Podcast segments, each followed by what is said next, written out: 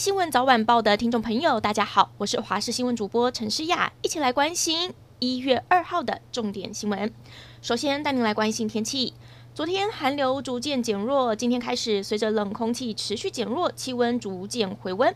不过因为辐射冷却作用，早晚还是偏冷。像是今天清晨，金门、南投和高雄最低温出现六度左右。不过到了白天的高温，则会比昨天再进一步的回升。北部和宜兰花莲的高温可以来到十六到十九度，其他地方的高温则在二十一到二十三度。降雨方面，东北部地区会有局部的短暂雨，并有较大雨势发生的几率；而大台北和花东也偶尔会有零星的降雨。至于桃园以南，则是多云到晴的天气，预计要到下个星期二，东北季风才会开始增强。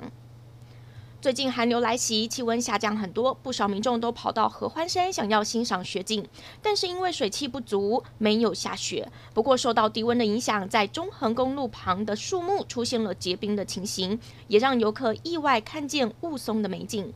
雾凇是固态水之一，跟霜比起来结晶比较快，但是冰柱体也容易碎裂。小朋友看见都很兴奋地把冰柱拔下来玩耍。虽然没有等到下雪，但是这片雪白世界对游客来说也是另一种意外的惊喜。一月一号开放莱猪进口，台湾国产猪肉价格是否真的已经上涨了呢？记者实地走访市场。摊商表示，猪肉进货成本已经增加一成，不过来客数也同样增加一成。原来是有民众担心去卖场买冷冻猪肉可能买到莱猪，所以又回到传统市场买温体猪。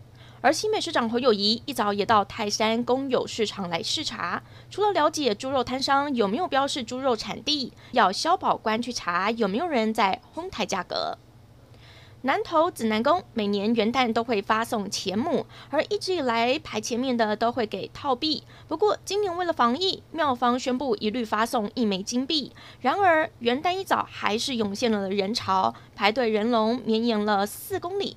另外，屏东车城福安宫元旦这一天也发送限量的二零二一金牛年钱母，也吸引了大批的民众。而庙方因应疫情，没有佩戴口罩的就不能领。提醒大家，最近海边风浪大，前往溪水真的要小心安全。一群游客元旦假期到花莲溪口划立桨，结果却被强劲的海流带往外海，越漂越远，没有力气划回岸边。海巡队获报之后，立刻出动了船艇，将七个人全数救起，载回岸边。还好没有人受伤。也提醒前往海边一定要留意海象的变化，如果真的发生意外，也记得可以打一一八报案。五月天好好好想见到你演唱会周五晚间举办第二场，选在周五这天来个周五组合，就是请来天王周杰伦跟五月天合体，不止演唱两人合作的歌曲，还加码唱了儿童界的金曲《Baby Shark》。但继第一场有五名自主健康管理者违规之外，昨天又有两名疑似自主健康管理者入场，也依法被桃园市府揪出来开罚。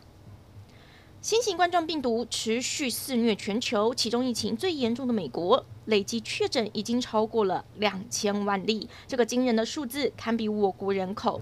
尽管当地已经开打新冠疫苗，但是不少人透露，疫苗发放和接种的速度不如预期。像是乔治亚州的部分乡村地区，明明已经领到了新冠疫苗，却没有开放民众来接种，引发专家的批评。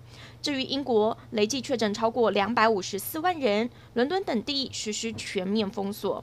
没想到跨年夜当天，竟然有大批的民众在街头狂欢庆祝，最后通通被警方逮捕。